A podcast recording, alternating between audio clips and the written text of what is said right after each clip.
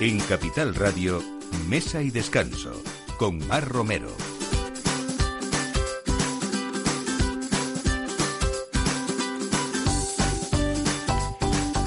Buenos días, esto es Mesa y Descanso, la hora de poner la mesa en Capital Radio y de tener profesionales a nuestro lado que nos hacen la vida siempre muchísimo más feliz. Así que, como siempre, hablamos de gastronomía, de buenos vinos. Eh, estamos ya en el último fin de semana de septiembre y, por supuesto, en ese estreno de otoño que nos trae pues muchas más cosas del campo, diferentes, eh, cosas muy especiales y también los mercados se visten de otros colores y se sienten otros olores también. Incluso el de la que en muchos lugares ha terminado, pero en otros todavía eh, ni siquiera han comenzado o están en, en, pleno trabajo. Bueno, hoy tenemos, eh, yo creo, vamos a hablar del mordisco más dulce del otoño. Eh, es una fruta que está considerada eh, pues yo creo que es una de las joyas de nuestra gastronomía y el mejor eh, melocotón del mundo. Hablamos del melocotón de Calanda, que tan solo tiene dos meses de consumo, que se cultiva en el Bajo Aragón. Tenemos con nosotros hoy a Ana Omedes, que es la directora de certificación de la denominación de origen de melocotón de Calanda. Bienvenida, Ana. Buenos días. Gracias. Bueno, ha llegado el momento de disfrutarlo porque realmente es muy efímero y quizá es eh, pues una de las frutas eh, más tardía que a veces nos parece que, que, es muy veraniego, pero si nos ofrecen un melocotón de calanda en el mes de julio ya sí que podemos decir que desde luego de calanda seguro, seguro que no es, ¿no? Segurísimo que no lo es. Hasta los meses de septiembre y octubre no podemos encontrarlo en el mercado. Bueno, a primera vista la clave para reconocer ese auténtico melocotón de Calanda es la etiqueta negra con el logo de la denominación de origen protegida que lleva pegada en esa piel tan fina que tiene. Pero después vamos a ir viendo a lo largo del programa eh, cómo mm, reconocemos ese melocotón y qué eh, bueno, propiedades tiene y sobre todo qué versatilidad tiene en la cocina, ¿no? Porque a veces pensamos en una fruta solo así como disfrutándola por sí sola, pero en estos en esta semana en Madrid hemos visto cómo disfrutar verdaderamente de, un melocotón de Calanda y las posibilidades eh, culinarias que tiene también, ¿no? Bueno, hablamos como siempre en este programa de una de las eh, cosas que no nos puede faltar, que, es el vino. Hablamos hoy con Irene Canalejo, Lasarte, directora de marketing de Pago de la Rainzar, eh, una bodega pues que nada menos tiene una trayectoria de 150 años y en un lugar precioso que esa finca colinda con el monasterio de Irache en Navarra y que yo creo que tenemos mucho que hablar, Irene. Hoy nos traes un vino muy especial, pero vamos a hablar también de que es un lugar precioso para visitar, aprovechando ese enoturismo y uno de los lugares más bonitos de España, que yo, sin temor a equivocarme, es verdad, ¿no? Sí, bueno, encantada de estar aquí. Eh, es la mejor época para venir a hablar de nuestros vinos e invitar a todos los oyentes a que vengan a conocer la bodega y que visiten los viñedos que están ahora en, en, el momento más bonito del año. Nos has traído un vino muy especial eh, de Pago de la Rainzar, que es un Cabernet Sauvignon 2015, que contáis que es el alma de esta, de esta familia, de esta bodega, ¿no? Eh, bueno, este vino es muy especial para nosotros porque no hacemos todas las añadas. De hecho, desde, desde que comenzamos es solo la tercera vez que, que lo hacemos. Es un monovarietal, que tampoco es habitual en nuestra casa y es una añada que a mí personalmente me parece buenísima y por eso lo he traído para que lo conozcáis. Pues vamos a disfrutarlo y vamos a contárselo a nuestros oyentes también para que lo disfruten, si no es en este momento, en cualquier otro que, que le sugerimos. Y vamos a hablar de otras cosas, por ejemplo, con José Gómez, director general y quinta generación de Joselito, que está declarado como el mejor jamón del mundo. Y los últimos estudios, eh, bueno, nos cuentan que la ingesta de jamón de bellota 100% natural ha evidenciado un significativo efecto preventivo contra los síntomas de enfermedades como la colitis ulcerosa, por ejemplo. O sea que no solamente es eh, bueno para todos, sino en, en concreto con esta enfermedad. Y tendremos, como siempre, ese punto dulce final en mesa y descanso eh, con los hornos Aronofre, porque no solamente hablamos de pasteles, de dulces, sino que también hablamos con Ana Guerrero siempre de nutrición y de salud. Vamos a ver, con ella hemos visto muchas veces cómo se puede hacer dulces con aceite de oliva virgen extra. En este caso íbamos a comenzar el otoño hablando mm, de esa nueva etapa en la que se usan huevos camperos y otra serie mm, de, de, productos que utilizan ellos y sobre todo ese respeto por los animales para que crezcan en libertad. Bueno, pues todo esto y yo creo que algo más nos queda para esta próxima hora en mesa y descanso con este equipo, eh, Ana de Toro en la producción y Alberto Coca en la realización. Bienvenidos a mesa y descanso.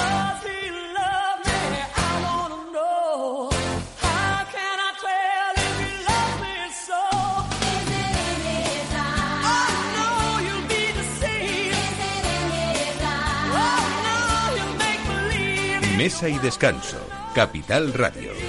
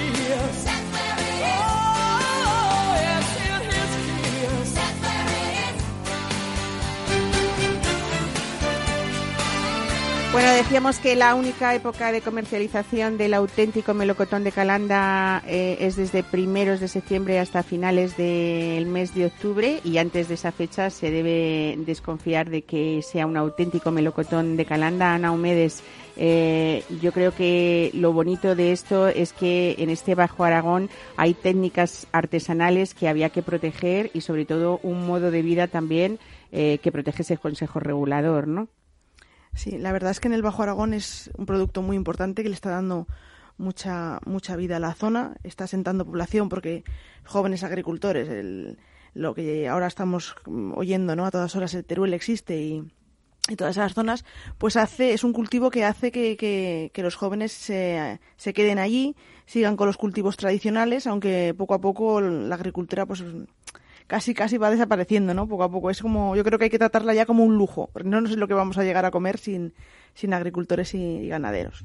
Bueno, eh, parece así muy sencillo, que es como que una fruta sale del árbol, pero desde luego hay técnicas, en este caso muy singulares, que hacen eh, esa diferenciación del melocotón de calanda. Por ejemplo, eh, se hace un aclareo del árbol y elimináis nada menos que el 70% de los frutos para que el melocotón de Calanda eh, se vea mm, eh, o consiga ese tamaño grande que vemos todos cuando le reconocemos en el mercado, ¿no? Con una distancia además entre cada fruto de 20 centímetros. O sea, que, no sé cuánto puede tener cada árbol, pero me refiero que, que eso hay que tenerlo en cuenta porque implica también una pérdida de producción eh, y una selección que hacen estos, estos agricultores para que ese melocotón sea distinto y único en el mundo, ¿no? La verdad es que es un cultivo pues muy artesanal, muy tradicional en la zona y, que sobre todo al ser una denominación de origen, ¿no? como todas las denominaciones, siempre mm, prima la, calidad frente a la cantidad, ¿no? Y una de las principales características pues es lo que has comentado, que se realiza durante los meses de, de principios de verano, eh, junio, julio, se realiza el aclareo, que consiste pues en, tirar parte de la cosecha, es decir, se aprovecha a tirar aquellos melocotones pues que pueden estar dañados, dejándolos a una, a una distancia pues, de unos 20 centímetros, lo cual toda esa producción se elimina. El árbol pues queda con, con, una cantidad de, de, melocotones que él puede mantener, que puede eh, hacer que sean de mayor tamaño y que luego posteriormente, durante los meses de verano, pues se embolsan, es decir, se les coloca una bolsa uno a uno, de manera también artesanal, de forma que maduran durante todos los meses hasta ahora hasta su recolección, septiembre y octubre, dentro de esa bolsa, lo cual pues hace que mm, no tengan contacto con los productos fitosanitarios, eh, hagan una maduración más homogénea y sobre todo el embolsado viene de eh, antiguamente cuando se empezó en los años 50, años 60 era para evitar eh, que le pique la mosca del Mediterráneo, es decir, porque como toda la fruta, ¿no? El, al estar, al empezar a tener azúcares, pues pájaros y en este caso la mosca, pues los, los picaban.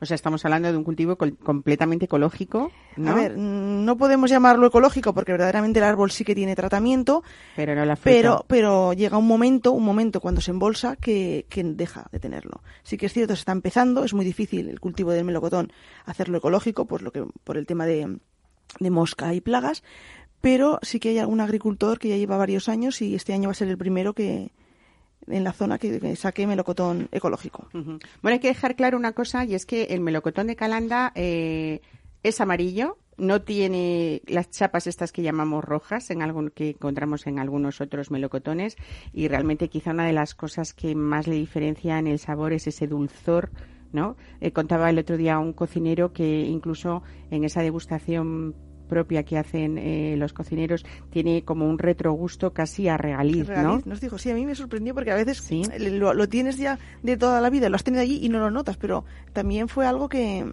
que comentó el cocinero ayer en, la presentación y, y, a mí me resultó curioso. Entonces sí que se caracteriza sobre todo porque es un melocotón duro, es carne amarilla, pero es, es duro, eh, porque como viene a finales de verano, pues tiene menos agua, ¿no? Y luego pues es una carne muy, muy consistente, amarilla como has comentado, y luego también tiene eh, la denominación de origen les exige unas, unas cualidades que son, aparte del tamaño, que son 73 milímetros mínimo, les exige que tenga unos azúcares de 12 grados Brix, que es decir, normalmente podemos encontrar ¿no? los melocotones que podemos encontrar normalmente pues son 9, 10, entonces ahí mínimo son 12 grados Brix.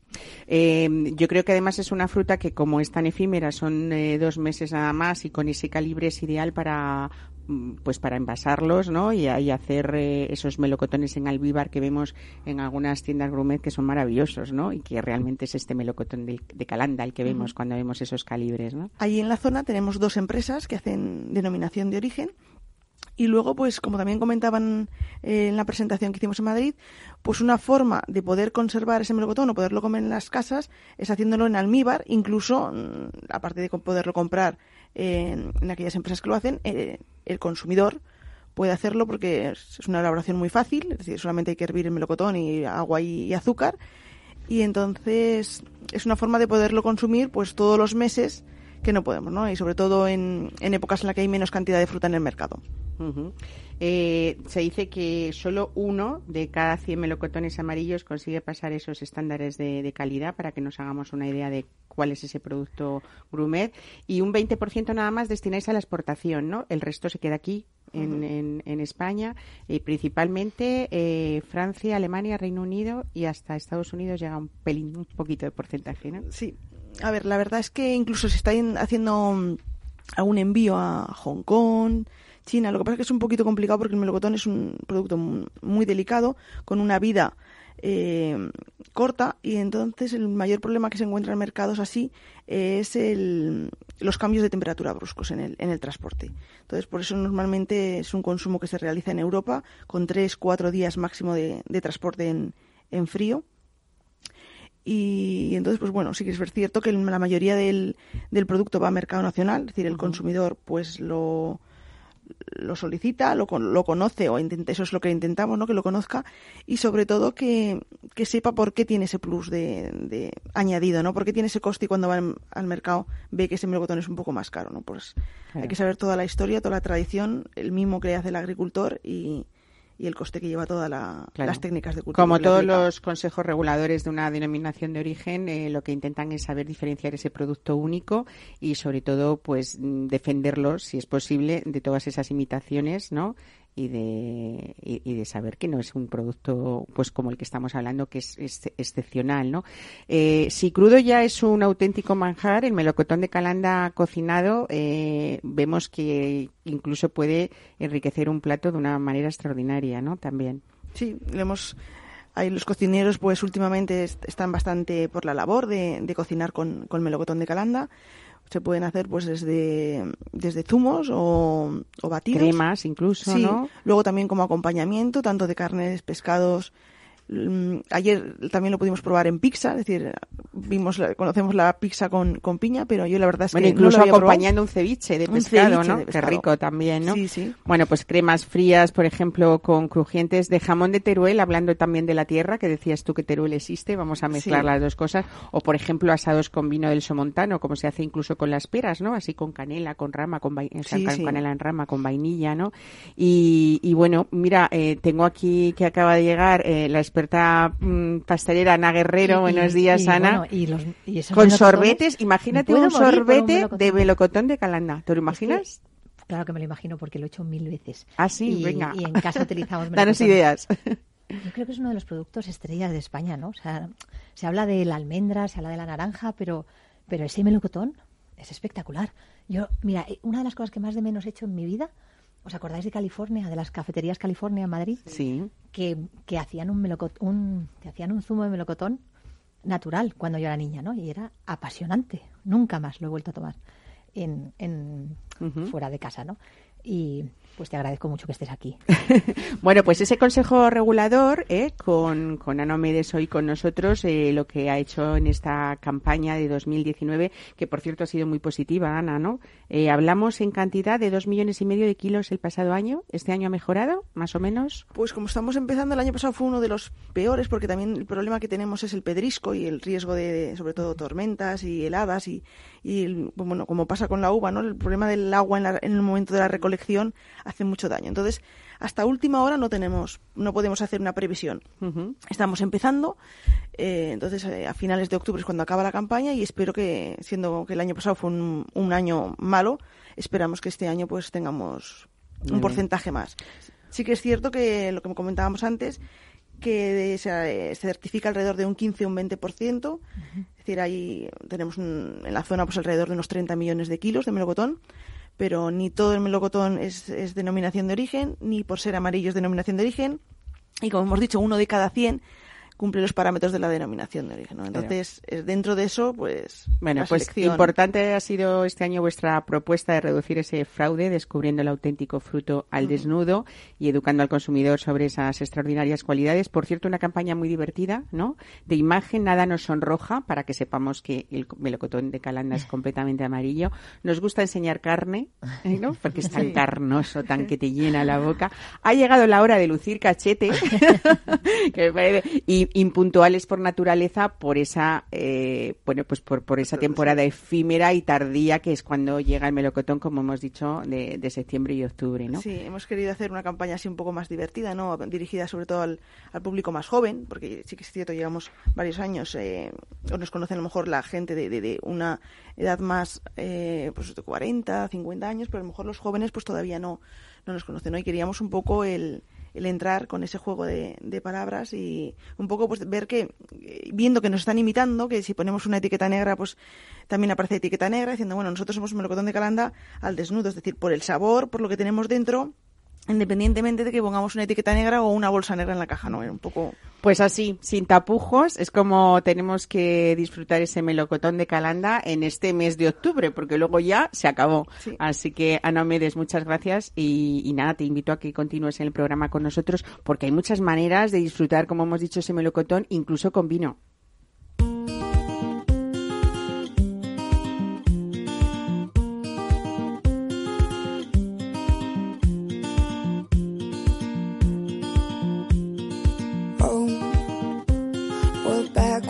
The beaches are gone. We're drifting away from the sun. My dreams are like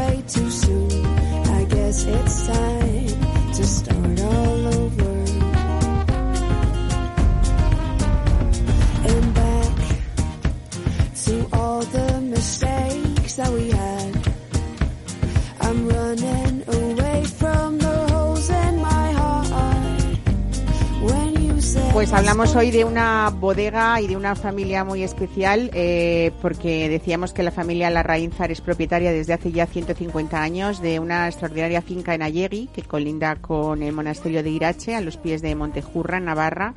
Y en esta propiedad, Luis Larraínzar, bisabuelo del fundador de Bodegas de Pago de Larraínzar, estableció un viñedo de uva tempranillo que llegó a ganar la medalla con una pequeña bodega de oro en el concurso de vinos con motivo de la Exposición Universal de Barcelona de 1929, Qué nada menos. ¿no? Qué bonita aquella 90 años exposición. este año. Eh, recuerdo especialmente, no yo porque viviera en aquella época, pero recuerdo especialmente eh, con cariño esta exposición universal porque creo que fue también una en las, de las que se, donde se presentó eh, uno de los grandes eh, restaurantes de, de Madrid, eh, que eran los, los dueños de, de Jockey en aquella, en aquella exposición universal.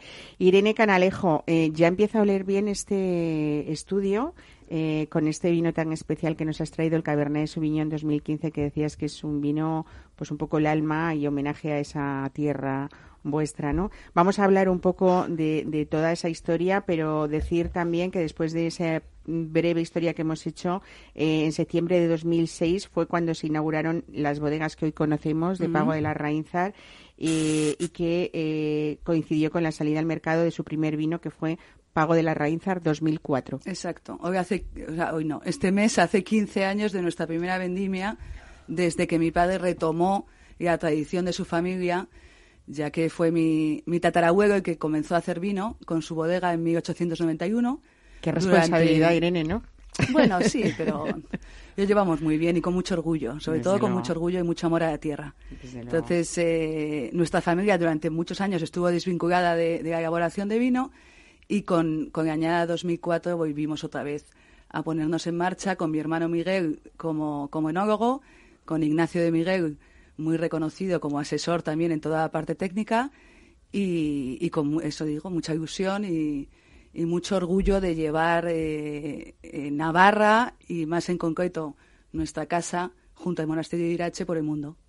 Este mm, Cabernet Sauvignon 2015 nos va a ayudar a situarnos para quien quiera hacer eh, un viaje de, de noturismo, porque creo, decíamos que es uno de los sitios más maravillosos. Tenéis una casa llena de pinos centenarios, de fuentes, de estanques, de jardines preciosos, eh, de estilo francés, y yo creo que, que, bueno, habéis querido recoger este entorno único no solo en el vino, sino también en esas etiquetas que son un poco, bueno, esa planta de lo que puede ser un jardín casi de Versalles, ¿no?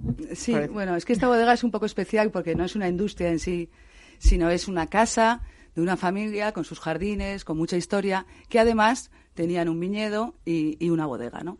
Entonces eh, es un conjunto muy, muy bonito y hemos querido eh, plasmar esos jardines que nos han acompañado durante toda nuestra, nuestra vida en las etiquetas de nuestros vinos.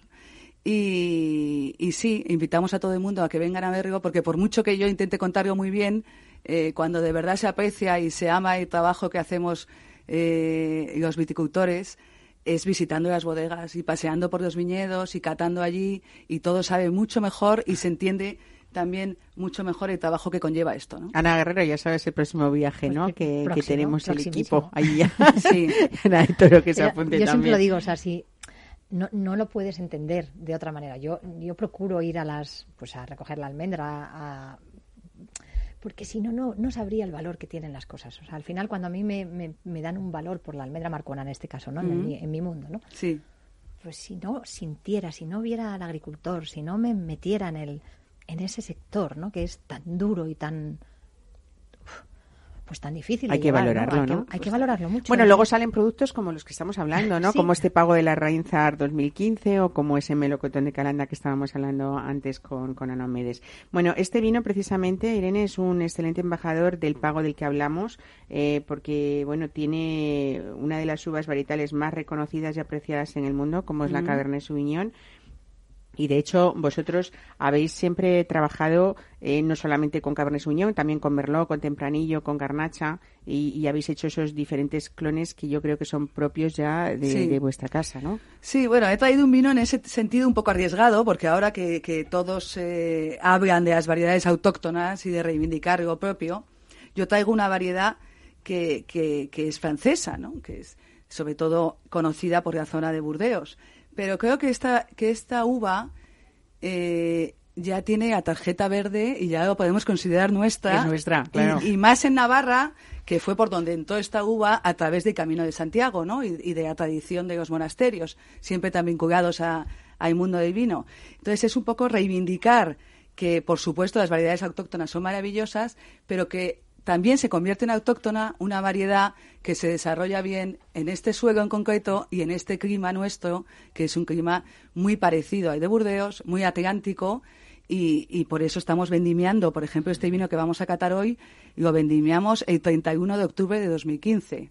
O sea, eso indica que nuestro clima eh, es, es- es muy norteño, muy atlántico y que necesita tiempo para conseguir la maduración y la calidad que buscamos. Claro. Bueno, en esas variedades que se llamaban mejorantes en aquella época cuando eh, no se han tratado bien, efectivamente no han dado vinos buenos, pero hablabas un poco de todo ese trabajo que habéis hecho y hay que aportar también ese mimo que vosotros hacéis con los vinos porque vendimiáis mano a mano, Sí. en cajas pequeñas, seleccionáis cada racimo y, y bueno, pues eh, yo creo que lo que lo que queréis vosotros en esa selección, en ese rendimiento controlado, hablábamos antes de los rendimientos Sí, también eh, con Ana del Melocotón de Calanda, pasa con todo, ¿no? Y, y bueno, pues pues solo unas pocas eh, de esas uvas que vosotros elegís Sí. van para, para pago de la Rainzar, ¿no? Sí, sobre todo eh, eh, en este vino en concreto, como he dicho, no se hace todos los años eh, y además hemos embotellado exactamente 2.699 botellas. O sea, que es que es realmente bastante Son exclusivo. Son producciones muy, muy pequeñas. pequeñas, claro, y, y luego, como especialidad, que no eh, lo habíamos hecho hasta ahora, eh, el vino ha sido fermentado en, en tina de madera de 2.000 litros y ahí también ha permanecido durante un año de crianza, ¿no? Entonces lo que se consigue es mayor contacto con la madera de, de este vino y al mismo tiempo, eh, al haber estado 12 meses en, en barrica y después bastante tiempo también en botella, es un vino muy redondito, muy fácil de disfrutar, que tiene muchos matices y complejidad, Es muy pero complejo. que eso no se traslada en el disfrute. ¿Sabes Es lo que me, me sale a mí mucho con- en la boca en este pago en la Rainzar? Sobre todo esos cafés, ese Sí, café tostados, tostado. tostados, sí. Y luego ese punto de dulzor, ¿no? Como Mm. que, que se queda ahí esa elegancia de, de querer seguir eh, bebiendo, ¿no? Sí, esa es- la idea es hacer vinos amables, o sea, vinos... Siendo muy fresco. Es muy fresco siendo- también, sí, es verdad. Muy fresco. Es muy potente Eso y es muy uno de nuestros, nuestros eh, puntos fuertes, que yo creo que, bueno, evidentemente viene por el clima, ¿no? Tenemos una buena acidez y lo que hace que los vinos sean muy frescos y y fáciles con de larga beber. y con larga vida también no Porque larga es vida, claro, por supuesto. porque ahora mismo está perfecto para, para tomarlo pero esa frescura de la que habla Ana eh, yo creo además que me, pa- me parece que es un vino para, para el disfrute y yo ya empezando el otoño aunque todavía afortunadamente nos queda calor que pasar eh, me lo imagino en ratos de leer un libro o en una chimenea no esos tostados Pues sí, esos ahumados pues sí. dan un poco el disfrute e incluso uno Sí, que no tiene por qué ser con comida, que Eso puede es, ser eso es eh, únicamente tu copita de vino. Claro junto a chimenea, bueno, planazo. menu- menudo plan de, de tarde de fin de semana, ¿no? Sí, sí, Mm, Bueno, eh, hay más vinos eh, en, en pago de la, de la Rainzar también. eh, yo creo que no- este ha sido uno de, de los que tú has puesto mucho cariño, pero cuéntanos alguno más que tengáis, eh, no sé, que podamos encontrar en el mercado para disfrutar o que tú creas que es el más gastronómico de todos. o- Bueno, cuando nosotros empezamos a elaborar vino hacíamos solo uno, o sea que yo le tengo un, un cariño especial, que es el pago de la Rainza Reserva Especial, que, que no se hacen más de 10.000, 12.000 botellas cada año, y este es el ensamblaje de las cuatro uvas. Aquí podemos encontrar el tempranillo, la garnacha, el cabernet sauvignon y, y la uva merlot, Merlot. ensambladas para conseguir el equilibrio y, y lo mejor de cada una de ellas, ¿no? Eh, además de, de este vino, tenemos también Ángel de Arrainzar, que lleva el nombre de mi bisabuelo, que es el que diseñó estos jardines tan bonitos que nos rodean. Y, aquí, en cambio, es todo lo contrario. Esto es un vino joven, con solo tres meses de, de barrica, hecho más para, para el público joven o para aquellos días en los que quieres maridar el vino con otro tipo de comida más fresca, con, con menos complejidad ¿no? aromática. Y luego monovarietal también de Merriot, igual que este Cabernet, tenemos muy poquitas botellas de un 100% Merriot, que no hacemos todos los años. Y nuestro raso de Arrainzar, que es el vino más comercial, que es un equilibrio un poco de eh, 12 meses de, de barrica, pero con más tempranillo, que queda un toque muy diferente. ¿no? Entonces, por ahora solo hacemos vinos tintos, como veis, lo cual no es muy habitual en Navarra. Pero yo creo que, que muy pronto, si, si todo va bien, vamos a sacar nuestro primer rosado. Lo cuento aquí como novedad. Porque, Pues yo te invito a que nos traigas la primicia ese día, ¿no? Estamos Cuando en salga ello. a la calle. Estamos en ello. Acabamos de vendimiarlo. Ah, o sea, que la semana bien. pasada. O sea que tendremos la primera añada para disfrutarla en botella cuando el año que viene. Bueno, yo espero que, que en Navidad. ¿Y le vais a llamar rosado o clarete? Pues eh, no, no, es rosado. No, es rosado. Rosado, rosado. Rosado, ujú. Es rosado y además rosado desangrado, como es en Navarra, ¿no? Que, que no tiene ningún tipo de prensa, que va directamente, ¿no? Eh, pero bueno, a lo mejor he sido un poco osada porque porque todavía está en proceso, ¿no? Entonces bueno, tenemos que ver bueno, si está bien. Yo te agradezco la primicia. ¿eh? Sí. ¿Y cómo se llamaría? ¿O se llamará? Eso lo dejaremos para, Venga, para lo dejamos para cuando lo traigas. de venta. Bueno, con todos estos vinos que nos cuentas, yo creo que una buena manera es disfrutarlos poco a poco y de uno en uno, o irnos eh, a ese viaje, cualquiera que nos esté escuchando de nuestros oyentes, porque en Pago de la Rainzar se viven experiencias para conocer a fondo ese secreto y ese alma de, de vuestros Mm. vinos. ¿Cómo es la visita guiada por- eh, o cómo es la visita si uno va a Pago de la Rainzar? ¿Qué es lo que ve Irene? Bueno, yo creo que una de las cosas que más aprecian los que nos visitan es el contacto directo con el viñedo. O sea, desde que llegan, les enseñamos diferentes formas de conducir y de podar el viñedo, porque la gente piensa que avid es una planta que crece allí de forma salvaje y que ya está todo hecho. Pero no, hay muchísima técnica y es un mundo súper complicado que intentamos transmitir. Eh, se pasea por el viñedo, son solo 17 hectáreas que rodean a la bodega a los pies del monasterio de Irache, que es un monumento precioso que, que- además se puede visitar también. Y, y después de ese paseo por el viñedo se enseñan las instalaciones, dónde se elabora, cómo se elabora, la nave de barricas, para pasar después a la, a la zona de catas, donde pueden elegir diferentes tipos de cata, desde catas verticales o una cata completa o, o catas por variedades. ¿Y a qué le llamáis vuestro jardín vitícola? Es eso que te contaba. Es, eh, hemos establecido más de 20 sistemas de conducción y poda distintos.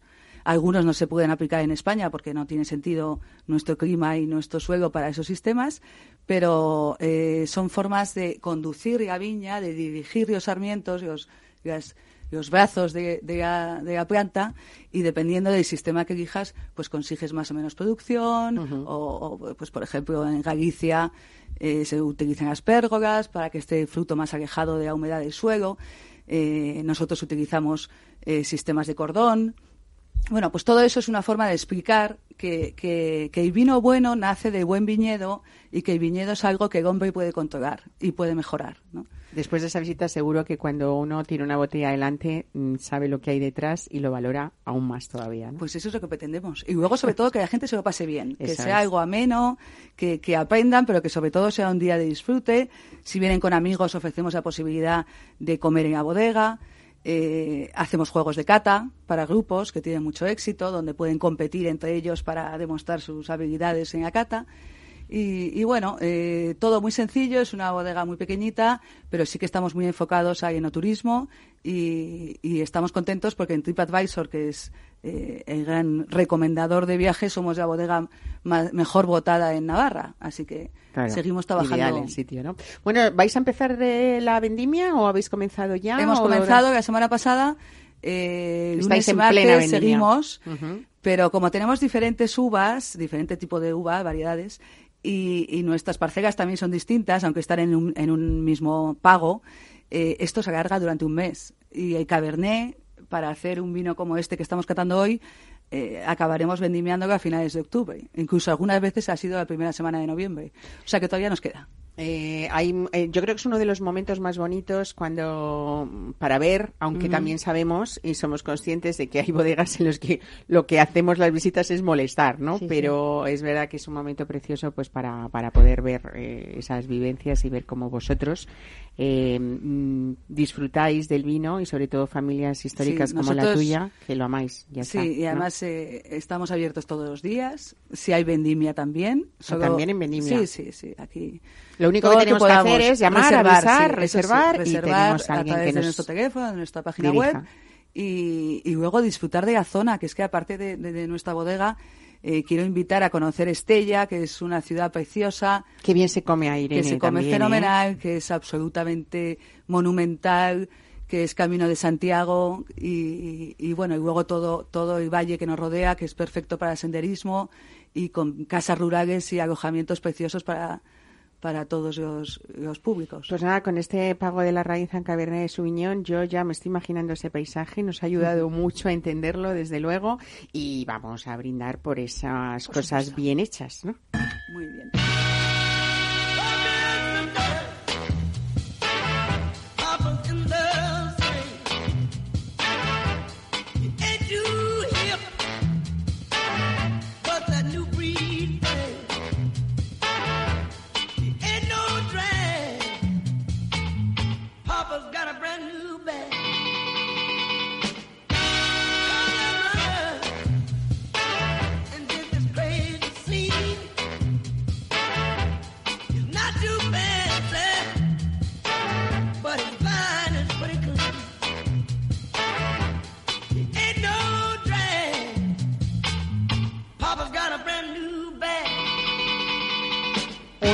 Estudio realizado por investigadores de la Facultad de Medicina de Oviedo, del Principado de Asturias y de la Facultad de Medicina Veterinaria de la Universidad Complutense de Madrid, conjuntamente con el Departamento de Investigación y Desarrollo de Joselito, eh, concluye que la alta ingesta de ácido oleico y la baja ingesta de ácidos grasos omega 6 generada como resultado de una dieta exclusiva de jamón jesolito, es decir, jamón de bellota 100% natural, ¿eh? que no tiene aditivos y que no tiene conservantes, que es un milagro, pues, que es un milagro. tiene un fuerte efecto preventivo contra los síntomas de colitis ulcerosa y eso lo que representa es pues un valor añadido para este producto que ya tiene muchos eh, tradicional, curado, mediterráneo. Pero esto nos lo va a contar muy bien José Gómez, eh, director general de Joselito y quinta generación, que ha interrumpido un viaje solo para atendernos. José, muchísimas gracias. Buenos días. Hola, Mar, buenos días. Muchas gracias a vosotros. Oye, eh, ha habido un estudio importantísimo, como hemos, acabamos de contar, que desde luego lo que habéis comprobado con esto es que si un producto natural cárnico, curado de manera tradicional, como vuestro jamón de bellota, eh, ya tenía eh, muchísimos beneficios sobre nuestra salud, que vengan estos grandes profesionales eh, para mm, todavía concluir que hay enfermedades inflamatorias que se pueden controlar con un alimento tan natural, tan rico y tan fácil como esto, pues, pues muchísimo mejor, ¿no?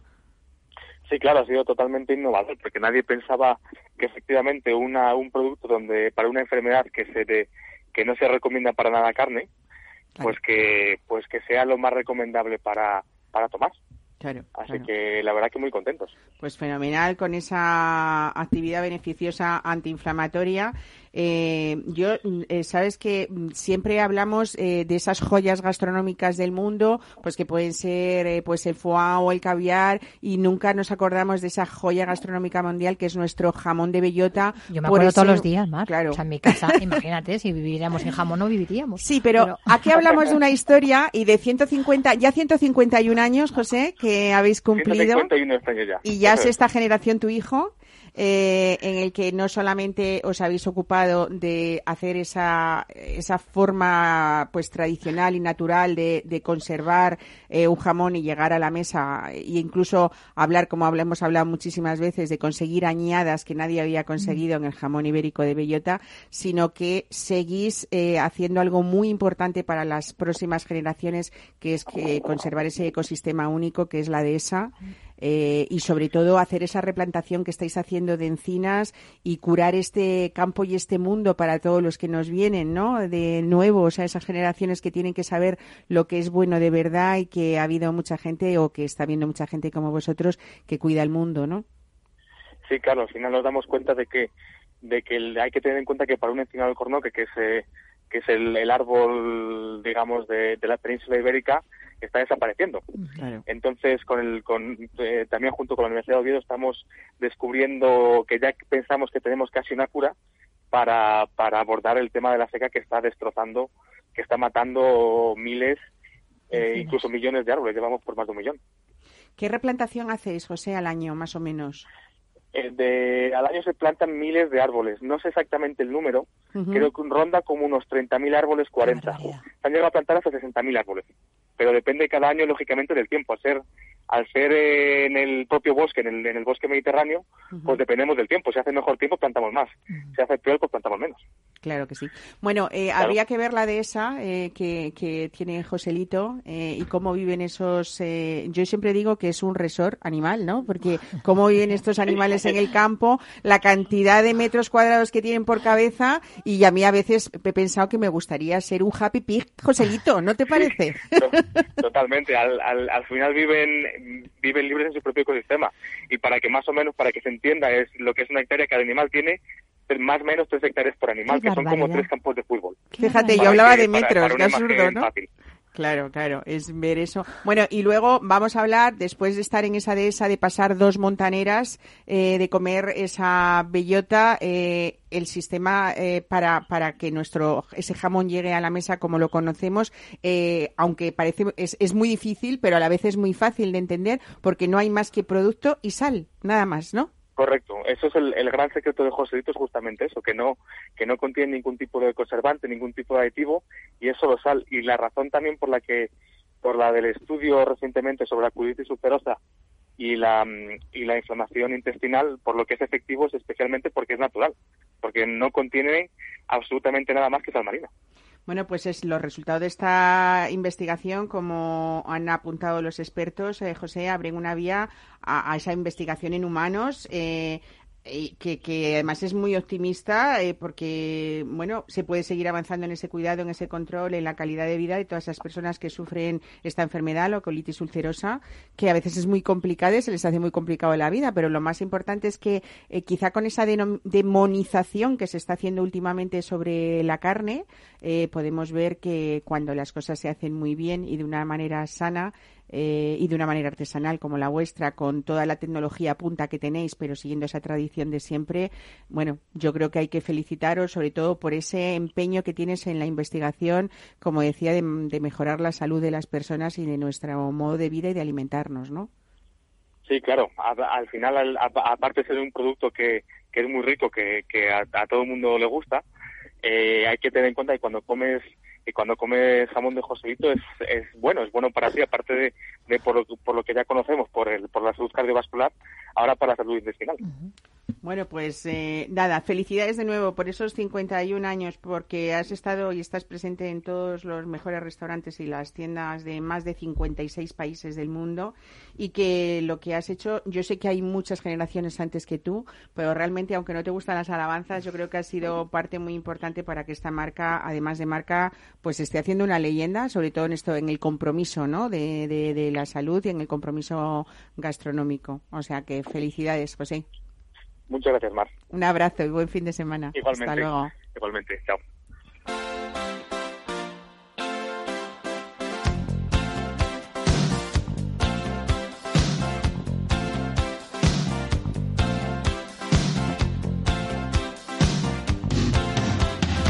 A man walks down the street, he says, Why am I soft in the middle now? Why am I soft in the middle? The rest of my life is so hard. I need a photo opportunity. I want a shot of redemption. Don't want to end up a cartoon in a cartoon graveyard. Bone digger, bone digger, dogs in the moonlight. Far away, my well-lit door. Mr. Beer Melly, Beer Melly, get these mutts away from me, you know. I don't find this stuff amusing anymore. If you'll be my bodyguard, I can be your long lost pal. I can call you Betty, when you call me, you can call me out. A man walks down the street, he says, Why am I short of attention? Got a Bueno, los chicos ya se han reincorporado de verdad. Los chicos que tenían la vuelta al cole ya están mentalizados de que se han empezado, ya ha empezado el curso a trabajar.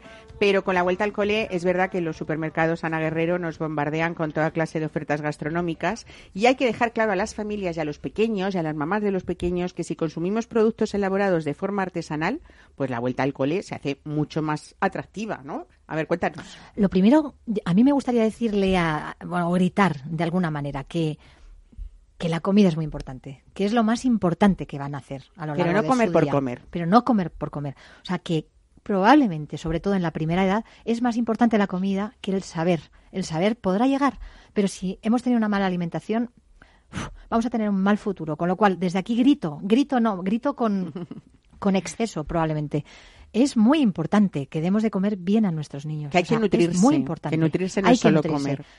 Que, que no pasa nada, que tiréis el maldito muro que divide la cocina de vuestro salón y que pongáis un tomate en la sartén, que intentéis darle producto natural, que quitéis aditivos y con eso estaremos provocando una buena nutrición en nuestros hijos. A mí me trauma mucho y por ese motivo yo soy pastelera, yo sé que estoy en el punto crítico, eh, vendo azúcar y es un producto complicado.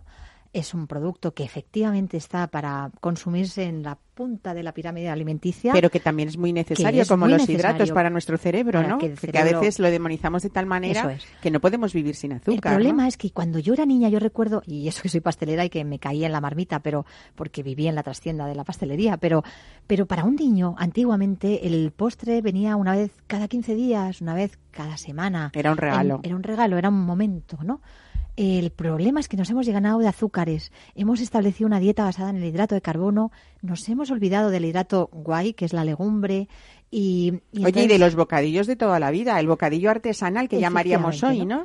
A ver, vamos a volver a la bocadillos. otra vez a esto, ¿no? O sea, volvamos a tener harinas limpias, no solamente limpias de, de su propia cascarilla y de lo que, contra, que conlleva la, la- la cosecha, sino limpias de aditivos que es muy importante. Esto es muy complicado para que el que se vea en el producto final, ¿no? Que un, que un consumidor pueda, pueda saberlo. Pero para eso estamos nosotros, exigirnos, exigir a vuestros pasteleros, a vuestros panaderos, a vuestros carniceros, a todo el mundo que os den un buen producto, que no lleve sulfitos, que no lleve aditivos. Porque Fíjate, yo creo que hay un movimiento entre todos los eh, productores en general y todos los cocineros eh, que creo que cada vez más el cocinero también se preocupa por la salud del cliente en su restaurante eh, y en este caso mm, pues vosotros también. Yo creo que una idea para la vuelta al cole que decíamos, pues pues un rico pan de molde, hacer eh, sándwich con buenos quesos o bocadillos con, con verduras en el interior, ¿por qué no uno- unas magdalenas de toda la vida artesanales, no? Y un pan de molde, por supuesto, con una grasa. Sabéis que el pan de molde conlleva una grasa. Pues oye, elegir una grasa buena. Que no, que no nos haga un daño, que no sea una grasa trans, que no sea una margarina. Eh, elegir una forma de hacer ese pan de molde de una forma agradable y sana, ¿no? Eh, eso sería una de las grandes propuestas. Luego, ahora hemos vuelto a, pues de hecho ayer salí de un curso nuevo, yo me paso la vida en cursos y no sé si es porque quiero evadirme o qué, pero me voy de curso en No, curso. y yo lo llamaría investigación sobre tu trabajo, ¿no? Pero bueno, ayer estuvimos dando, estuvimos y hemos vuelto a los panes escaldados. Cuéntanos esto de los panes escaldados. Bueno, es otra forma de panificar o de, eh, de formar, ¿no? Eh, lo que queremos hacer es grandes espeltas, espeltas 100%, centenos 100%. Hasta ahora, eh, para, que, para que el pan fuera un pan suave, un pan comible de una forma agradable, pues le añadíamos trigo. Eh, a los centenos, por ejemplo, ¿no? Eh, ¿Qué pasa? Que, que efectivamente existen las intolerancias, cada día somos más conscientes de ellas y estamos provocando panes verdaderamente 100%. Entonces, ahora ya os podemos ofrecer un pan y a través del escaldado vamos a conseguir una nueva técnica que es, ¿os acordáis? Bueno, no sé si a alguno le gusta la pasta chu, ¿no? La, pues es un poco lo mismo, ¿no? Es, es escaldar la harina y, y darle una consistencia que luego me permita eh, no tocar mucho la masa, tener una fermentación eh, suficiente y poder hacer un pan, un pan muy rico y, Qué bien. De una forma muy agradable. Bueno, en realidad, las harinas limpias. La defensa que, se- que habéis hecho siempre en San Onofre precisamente es eso, no usar grasas trans, No. el tema de los chocolates y de la pureza de los chocolates, el tema de las mantequillas Mm. si son de verdad. Siempre recuerdo esos croissants que me parecen maravillosos y un premio a cuando un niño va a una pastelería que le des algo bueno de verdad, aunque sea un dulce. Y bueno, ahora estáis apostando, hablábamos hace poco de vuestras frituras con aceite de oliva virgen extra, mm, esos, esos flores de sartén, esos, esos buñuelos, donuts. esos donuts, ¿no? Que Todo lo tradicional donut, ¿no? con Pero- aceite de oliva virgen. Y ahora la apuesta eh, vuestra es, eh, hablábamos con José Gómez de la libertad de los animales en el campo y qué bonito es ver esas gallinas corriendo, ¿no? Es que Huevos me camperos, Santiago. ¿no? Ya sabes que a mí Santiago me protege. A mí me Claro, protegen claro. los santos y eso es muy importante. Y en Santiago, ¿qué has Pero- visto? en Santiago Gallinas, las eh, gallinas corriendo. y dije, pero qué coño. O sea, eh, es que tienen que ser libres, ¿no? Es que tengo que utilizar huevo campero. Es verdad que para nuestra forma de elaborar y ya cuando tenemos una producción suficiente, procuramos tener un huevo líquido pasteurizado que, que nos dé una seguridad alimentaria. Y entonces, a través del señor Pascual, que de vez en cuando, no, sino que casi siempre está escuchando nuestros, nuestros deseos, le, le, le hemos achuchado entre toda la... Yo me imagino que ha tenido ahí como pum, pum, pum, pum, pum, pum, pum, y él nos ha ofrecido un huevo campero y podemos tener 100% huevo campero en todos nuestros productos. Y para esto es los aquellas masas que utilizamos con huevo huevo, pues también las utilizamos camperas, pero también tenemos este otro huevo líquido que nos ha facilitado muchísimo la ayuda y que tenemos una responsabilidad con esas gallinas y con nuestros niños y con nuestros bueno, con nuestros clientes en general. Es verdad que siempre me, me- me recuerdan los niños, ¿no? Pero, pero para todos. Bueno, eh, aprovecho a hablar de mm, cosas prácticas, ¿no? Por, ejemplo, tenemos la idea de que un huevo campero eh, tiene que ser de color como, por ejemplo, muy, Muy amarillo, amarillo. ¿no? Y al, fin- y al final la conclusión es que el color de los huevos no significa que unos sean mejores que otros, ¿no? No, es la tiene- raza de la gallina la que nos va a dar un, un tipo de color y la alimentación de esa gallina. Si ha comido Maíz, maíz, claro, pues será súper amarillito, ¿no? Claro. Pero dependerá de lo que haya comido esta gallina para que tengamos uno u otro. Luego el color de la piel, del- de la cáscara del huevo será por una cuestión racial. Oye, es verdad que en todos los frigoríficos y en las neveras tenemos ese espacio dedicado exclusivamente para los huevos y quizá no sea la mejor manera de conservar un huevo en la No, nevera, ¿no? Pues normalmente lo tenemos en las puertas, ¿no? Que tenemos Eso es. además como ese, Sí. esa especie de, de contenedor de huevos. Eh, el huevo es poroso, con lo cual lo primero que, ten- que tenemos que ser conscientes es de que va a recoger todo, todos los aromas. Incluso los nevera. cambios de temperatura. Si tú abres y cierras, abres y cierras, es donde más. O sea, el Lo mejor que estar es. en un lugar estable, de temperatura estable. Incluso guardarlos en su caja donde como la compramos, ¿no? Tal cual. Y si tenemos no tenemos mucho calor, lo podemos dejar a, a temperatura ambiente, pero siempre que esté en una temperatura estable. Oye, ¿y cuántos días en la nevera? Eh, bueno, el huevo aguanta bastante, pero... Pero, Pero, no más de 30, ¿no? no, nunca más de 30. Y además lo notaremos justo cuando abramos el huevo y vemos cómo se desplaza la, la yema de la clara. O sea, un huevo fresquito estaría la, yema en el centro de la clara. La clara tendría como una especie de... sería más gelatinosa. Cuando va perdiendo esa, esa textura es cuando el huevo- vamos viendo que el huevo ha envejecido, ¿no?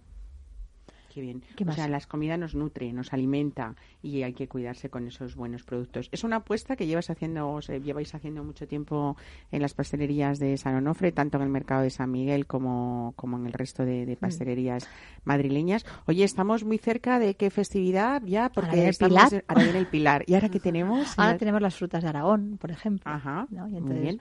Bueno, empezamos con las frutas de Aragón, pero en dos minutos tenemos los santos, que es una de las grandes fiestas, ¿no? Me encanta que digas los santos y no Halloween.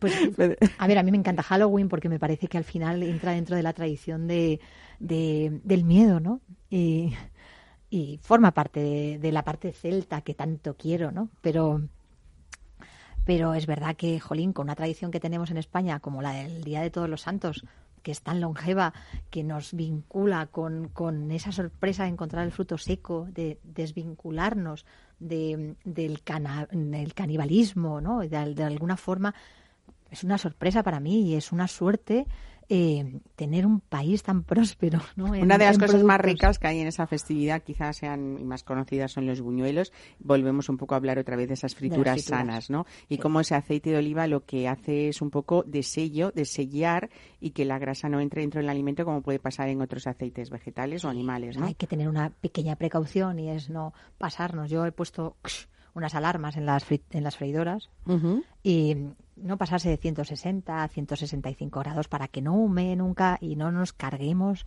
un producto tan tan saludable como es el aceite de oliva virgen extra. Eh, yo soy una enamorada de él y además es que vivo en España. Si viviera en un lugar donde el transporte de este aceite fuera complicado, entendería el consumo de otros aceites, ¿no? Pero de verdad que, que es que es barato.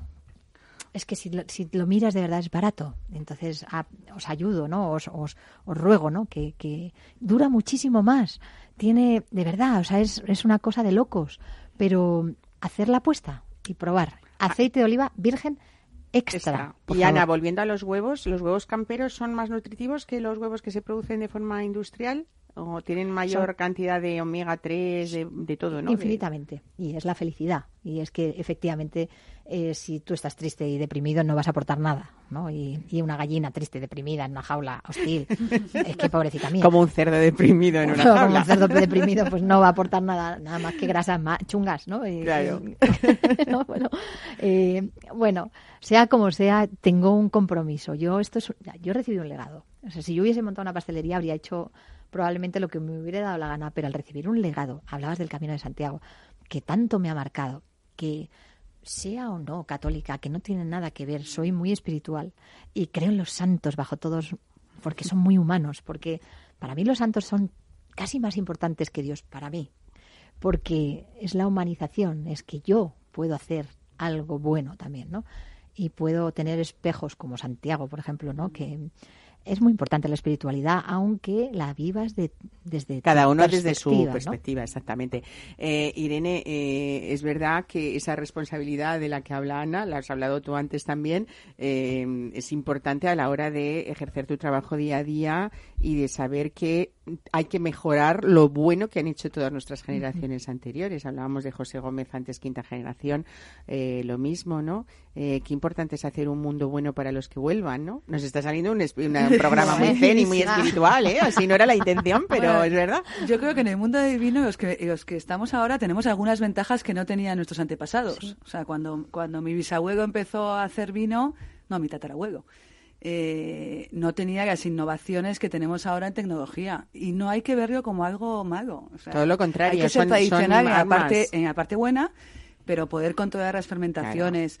eh, Las temperaturas. Las temperaturas. Eh, eh, mira, esto me- eso, me- eso es algo que, que es gracias a la época en la que vivimos. ¿sí? Exactamente, son herramientas que uno tiene que utilizar. eh, a mí me parece muy bien esa defensa eh, de todo lo bueno que hablamos, pero siempre utilizando esas últimas tecnologías que para algo lo tenemos, ¿no?